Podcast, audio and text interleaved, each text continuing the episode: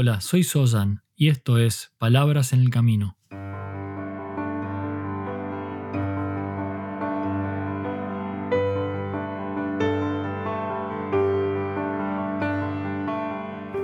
Un podcast para el camino al trabajo o de regreso a tu hogar, mientras caminas por la ciudad o en camino hacia lo de un amigo. Allí donde sea que te encuentres, estas son palabras para acompañarte en tu camino de transformación como ser humano.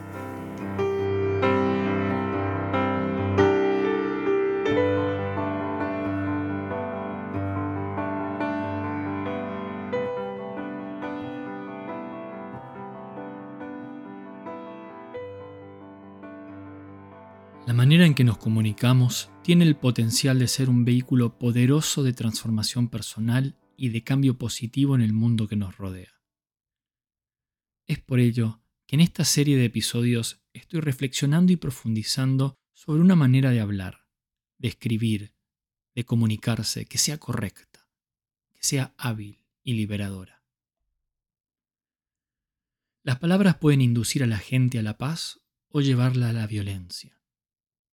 Las palabras pueden calmar el dolor o crear más sufrimiento. Las palabras pueden ayudarnos a entender nuestras vidas o a hacerlas más confusas. Las palabras pueden salvar una relación o condenarla al fracaso. Y es por esto que reflexionar sobre la expresión de la palabra oral o escrita es de fundamental importancia. Antes de decir o escribir algo, una manera de evaluar lo que vamos a comunicar es el de utilizar una serie de preguntas o condiciones que nos ayudan a comprender si lo que vamos a decir o escribir tiene el potencial de ser correcto, hábil y beneficioso, o si puede en realidad ser perjudicial. En el primer episodio de esta serie sobre la comunicación correcta, hablé sobre la importancia de observar la veracidad de lo que vamos a decir. Allí nos preguntamos, ¿lo que voy a decir es cierto? En el segundo episodio de esta serie, reflexioné sobre la información real, concreta, que podemos comprobar de manera clara y veraz y que sustenta o está por detrás de nuestra expresión verbal o escrita. La pregunta aquí sería, ¿puedo comprobarlo? ¿Es fáctico? La tercera pregunta, o condición de la que hablé en el episodio anterior, es sobre la utilidad de lo que voy a decir o escribir. La pregunta aquí es, lo que voy a comunicar es de beneficio. ¿Es beneficioso lo que voy a decir? La primera pregunta entonces es, ¿es cierto? Y la segunda es, ¿puedo comprobarlo? La tercera es, ¿es de beneficio? En este episodio voy a hablar sobre la cuarta condición o pregunta que nos puede guiar hacia una comunicación más hábil, más bondadosa, más constructiva. En este caso no se trata tanto del contenido en sí mismo del mensaje, algo a lo que mayormente hacen referencia las primeras tres preguntas, sino que ahora el punto a reflexionar es con respecto al foco en el modo, la manera en que comunicamos lo que decimos. La pregunta aquí sería, ¿lo que voy a decir es respetuoso? ¿Es cordial? No siempre es fácil hablar de manera cordial y respetuosa. A veces hablamos por enfado y frustración. Hablar correctamente significa que hablamos con una buena intención, con buena voluntad y compasión por los demás. Incluso, o diría especialmente, cuando estamos enfadados o frustrados. La realidad es que no hay ninguna situación en la que podamos decir que hablar de manera irrespetuosa sea la correcta manera de hacerlo. Siempre, no importa la situación, tenemos la posibilidad de hablar desde el respeto y el cuidado por el interlocutor o receptor del mensaje, incluso cuando estamos enfadados o cuando no estamos de acuerdo con alguien o con alguna situación. Hablar cordialmente es también siempre una opción que deberíamos tener en cuenta. A veces debemos hablar con firmeza, pero incluso en situaciones de extremo dolor o tensión existe la posibilidad de que nuestra manera de comunicarnos sea cordial, sin necesariamente elevar la voz, sin utilizar palabras soeces o frases que generen sufrimiento, discordia o división. Hablar cordialmente y con respeto es la manera más hábil de comunicarnos. Y es en realidad posible en todas las situaciones, incluso en conversaciones difíciles. Nos preguntamos entonces antes de hablar, ¿puedo decir lo que voy a decir y hacerlo de manera respetuosa? ¿Puede mi tono de voz o la manera en que me expreso ser cordial, equilibrada? Cuando faltamos el respeto o perdemos la capacidad de ser cordiales y equilibrados en la manera de expresión, creamos una división casi inmediata. Allí mismo se produce un corte en los canales de comunicación entre quien emite y quien recibe el mensaje.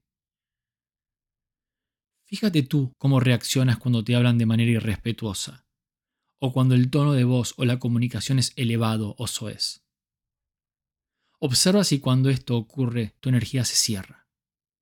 Ya no eres tan permeable al mensaje y en general lo único que piensas es en responder o quizá contraatacar. Lo voy a repetir. No hay ninguna situación en la que faltar el respeto o utilizar maneras de comunicación ásperas o soeces sea necesario. Si eres el destinatario de una comunicación irrespetuosa o soez, siempre intenta tomarte un tiempo antes de decir algo. Cada vez que te encuentres en una situación así, busca siempre responder en lugar de reaccionar. Y hazlo con respeto, hazlo con cuidado. No ingreses en el mismo ámbito en el que se encuentra tu interlocutor. Es interesante observar también que en ocasiones hablar de manera irrespetuosa o soez es un hábito en algunas personas. Quizá tú o alguien que conozcas se comunique así con demasiada frecuencia, de manera irrespetuosa. Y lo hacen hacia un grupo de personas o hacia una persona en particular. O quizás utilicen palabras soeces con demasiada frecuencia o hablen sin cordialidad alguna. Y esto en ocasiones ocurre como un mecanismo automático en la manera de hablar puede incluso llevar tiempo y esfuerzo corregirlo. Observa entonces si esto es algo en lo que tú te sientes aludido, si esto es algo que te ocurre a ti. O observa si este comportamiento se da en otras personas de tu círculo de referencia. Sea como hábito o de manera intencional, no deberíamos ser respetuosos o faltos de cordialidad.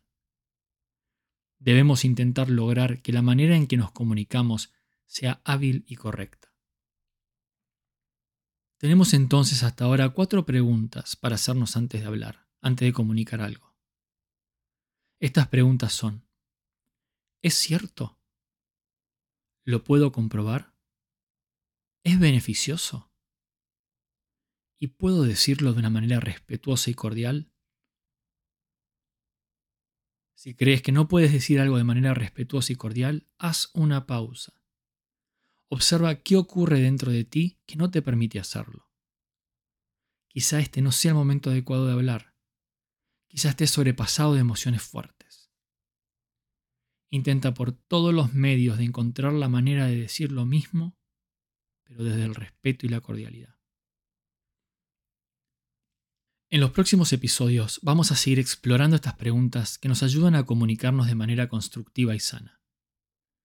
Mientras tanto, ¿Vale la pena notar la veracidad, los hechos que sustentan nuestra comunicación, su potencial de beneficio propio y para los demás, y la manera en que hablamos, la manera en que nos comunicamos? Siempre que sea respetuosa y cordial. La comunicación es una de las maneras más importantes con las que interactuamos en el mundo. Trabajar activamente en convertirla en una herramienta de bien de construcción y de bondad, es clave en nuestro camino de transformación hacia un ser más humano. Una vez más, gracias por estar aquí y por ser parte de este camino. Hasta el próximo paso.